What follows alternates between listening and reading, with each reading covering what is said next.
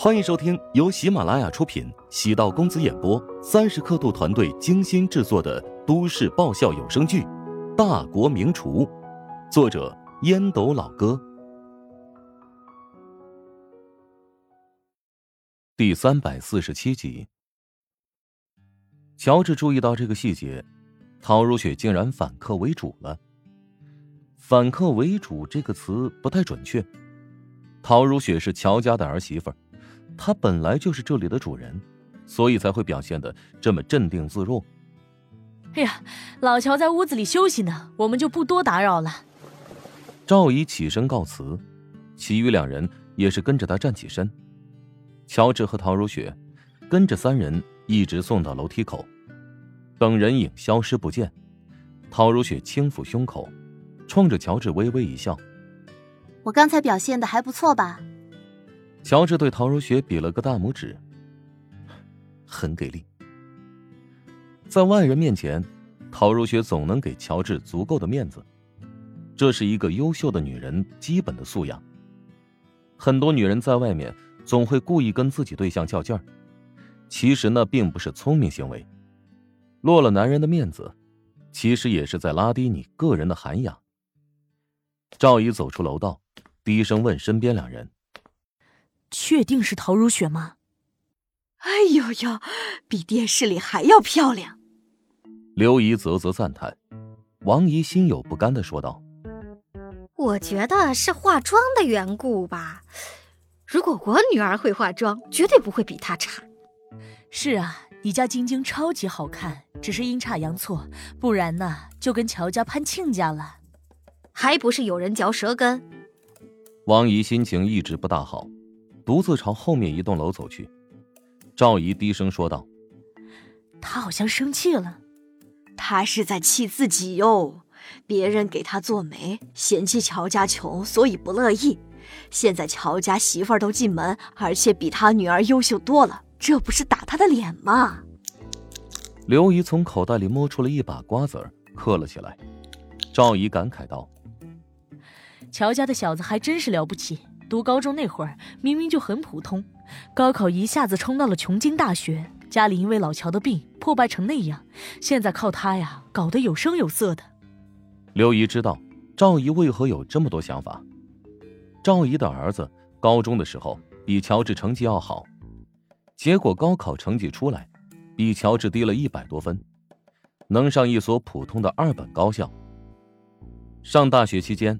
大二每年带一个女朋友回来，一直在外面很得意，显得自己儿子多厉害。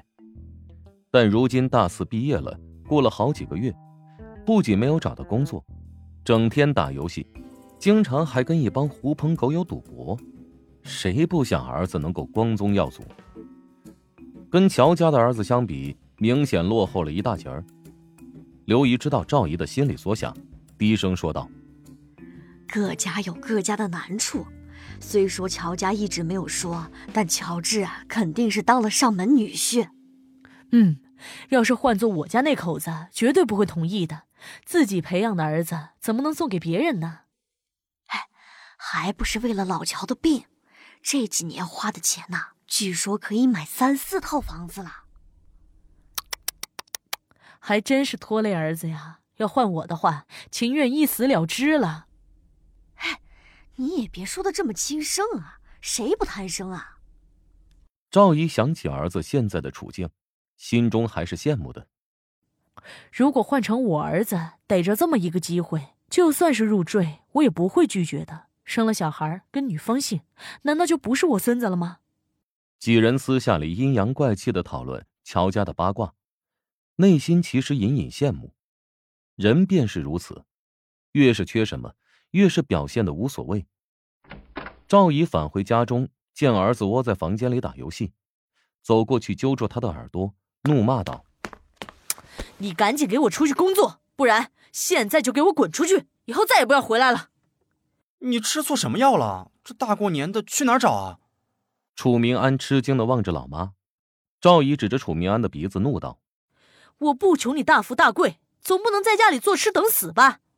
哎，妈，我不是不找工作。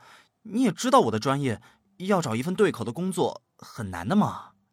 你怎么不跟乔治学学？切，你说我是眼高手低，他是没有骨气、没有原则。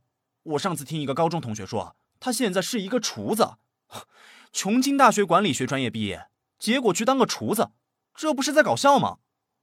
楚明安不屑的看了一眼老妈，赵姨发狠敲了楚明安一个暴栗子。你也配笑话他？他是当过厨子，那是实习累积经验。现在他创办了一个很有名的餐馆。哼，妈，不要人云亦云啊！乔治才毕业几个月，外面又传他找了个特别有名的老婆，还创业成功，搞了很大的事业。你觉得我会相信吗？励志故事，我听的耳朵都磨茧子了。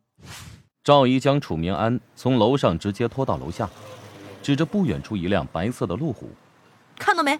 那是乔治开回来的。”楚明安愣了愣，车虽然不错，但号码更好，竟然有四个九。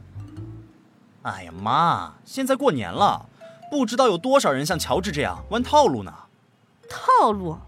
是啊，租个媳妇儿，租个豪车，将车开到小区里，将音量调到最大。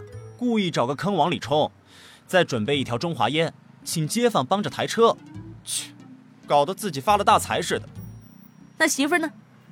哼，这媳妇也是可以租的呀，明码标价，一天多少钱呢？要不你给我两万，我可以让你当咱们小区的话题女王。啪的，又是一个暴栗子。赵姨指着楚明安道。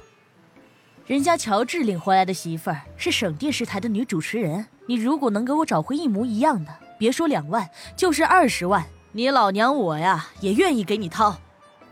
女主持人，你别说，乔治这波操作有点骚啊，在网上租个女友，没多少钱啊，租个主持人，这就有点假了呀。说话间，乔治带着陶如雪，两人肩并肩出了楼。楚明安盯着陶如雪好一阵看，果然很眼熟。赵姨、明安，你们好。乔治主动打起了招呼，赵姨连忙掩饰尴尬，问道：“这是打算出去吗？”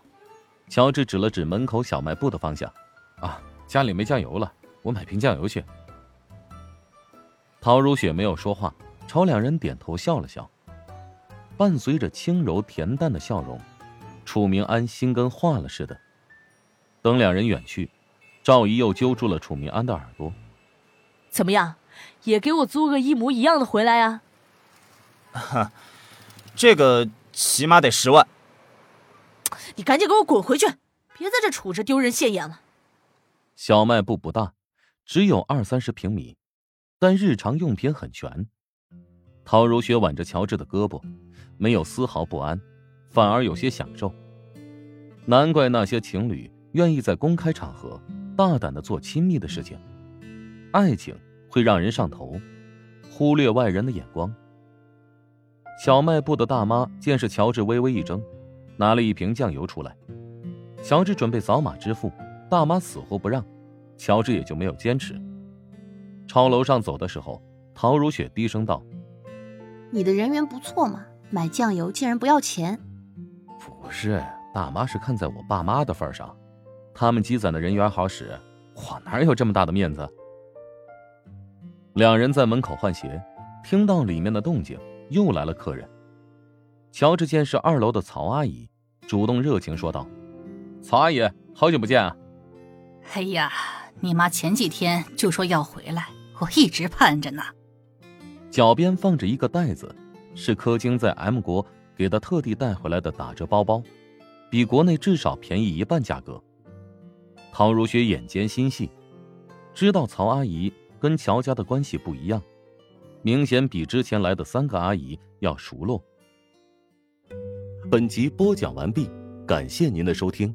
如果喜欢本书，请订阅并关注主播。喜马拉雅铁三角将为你带来更多精彩内容。